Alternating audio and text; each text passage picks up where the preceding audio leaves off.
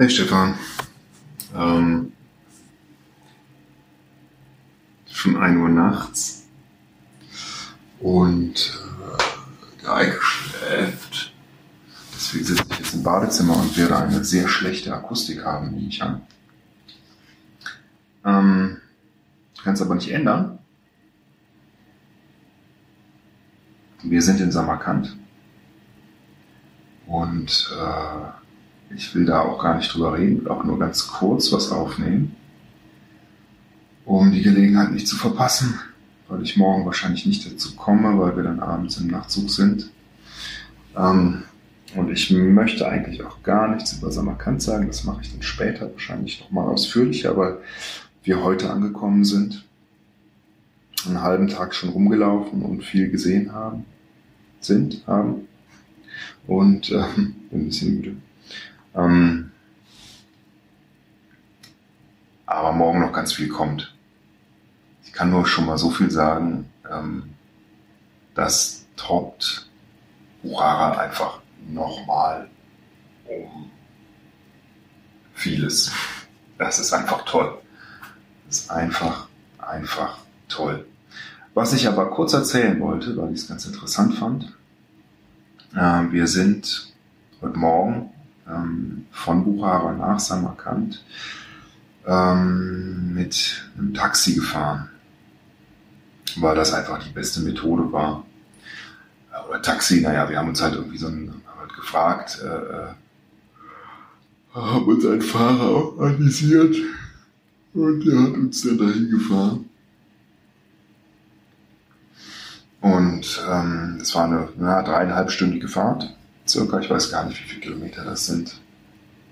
Ich habe es jetzt vergessen. Das werden 250 Kilometer schon sein, so grob. Das ist keine riesengroße Strecke. Nee, 200 Kilometer waren es, glaube ich. Keine riesengroße Strecke, aber ähm, äh, doch schon relativ lang. Und es hat Spaß gemacht. Ich habe zwar auch ein bisschen geschlafen auf der Fahrt, aber nicht nur. Ähm, habe auch ganz viel gucken können. Und das war so schön, weil, ähm, naja, wir kamen halt aus Buchara und das hat mir schon sehr gut gefallen. Und dann war ich sehr gespannt, wie so die Fahrt ist. Ich weiß, dass die Gegend da drumherum ähm, relativ äh, fruchtbar ist so, da gibt's Wasser und ähm, ich wusste aber nicht, ich hatte eigentlich erwartet, dass dann zwischen Samarkand und Bukhara noch sehr viel Wüste ist. So wie wir das auch im Zug schon gesehen hatten. Ähm, hätte ich mich auch drauf gefreut, weil ich das schon auch schön finde, aber ähm, ähm, war nicht so. Es war sehr viel Grün. Es war eine ganz tolle Fahrt. Während der, der, der Taxifahrer, was so ein super cooler, ähm, Typ war, ich weiß nicht, einfach 20 vielleicht. Gappy, Sonnenbrille, drei Tage Bart, gutes Shirt. Und der hat die ganze Zeit Musik gehört und ich habe das zwischendurch mal ein bisschen aufgenommen. Und lass das jetzt mal, wenn es denn klappt, hoffentlich laufen.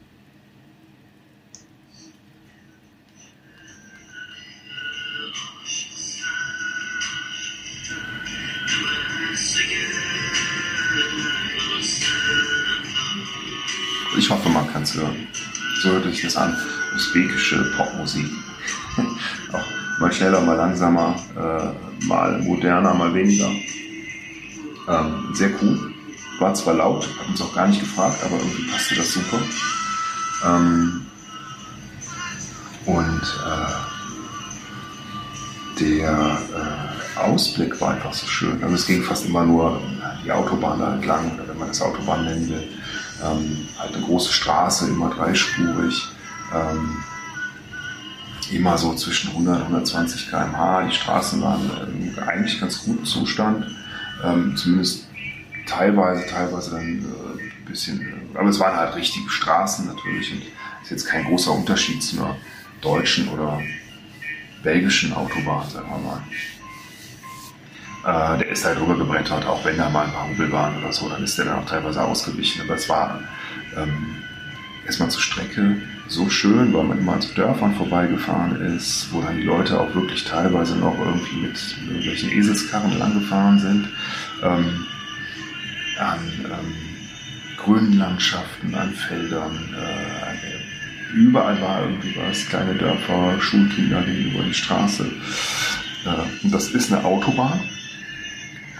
Oder es ist halt jedenfalls eine, eine Straße, wo drei oder vier Spuren nebeneinander sind und die Leute alle mindestens 100 fahren. Äh, trotzdem gibt es da nicht irgendwie Linksfahr ein Rechtsfahrgebot oder sowas. Es wird einfach überholt an beiden Seiten. Es äh, werden auch die Spuren nicht eingehalten und so.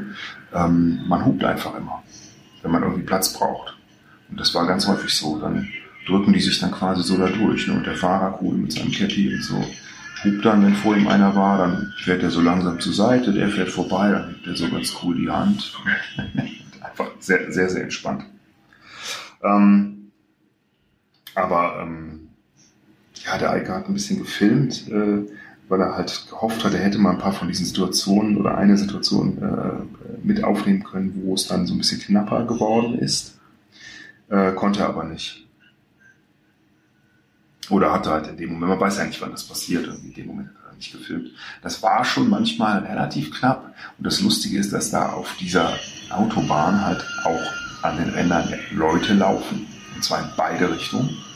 Ähm, dass da Fahrradfahrer teilweise fahren. Die Autos preschen an denen vorbei und das teilweise super knapp.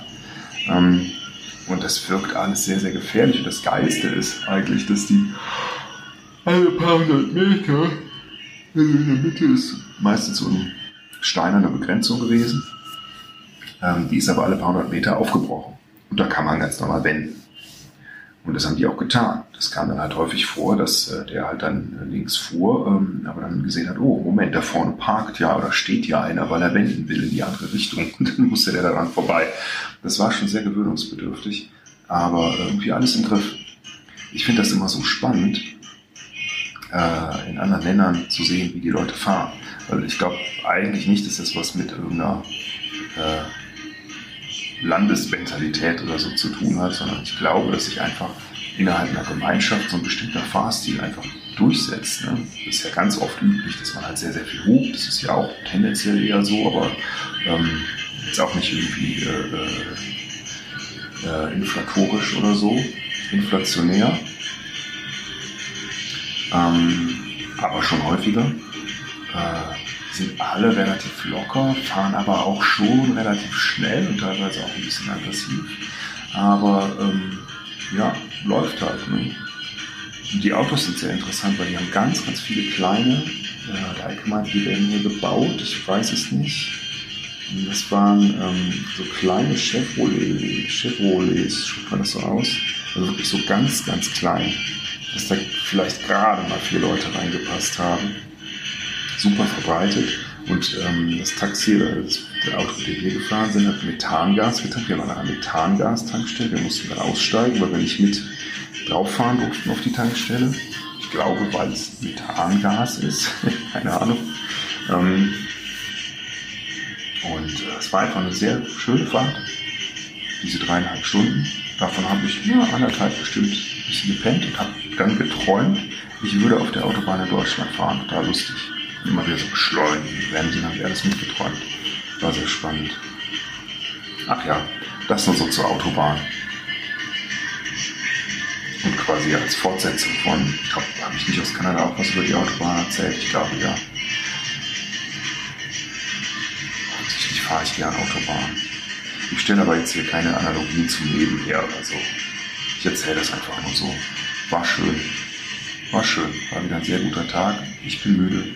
Ich gehe jetzt ins Bett und ähm, mal gucken, wann ich mich dann wieder melden kann. Wahrscheinlich nur noch einmal, wenn ich netz ein bisschen Zeit habe, weil wir fahren ja morgen Abend dann weiter nach Shiba, ähm, was ganz, ganz im Westen ist.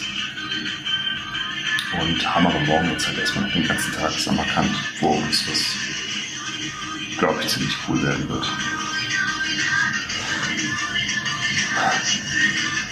Sind wir gar nicht so weit gekommen. Nachher hat er noch ein cooleres Lied gespielt. Egal.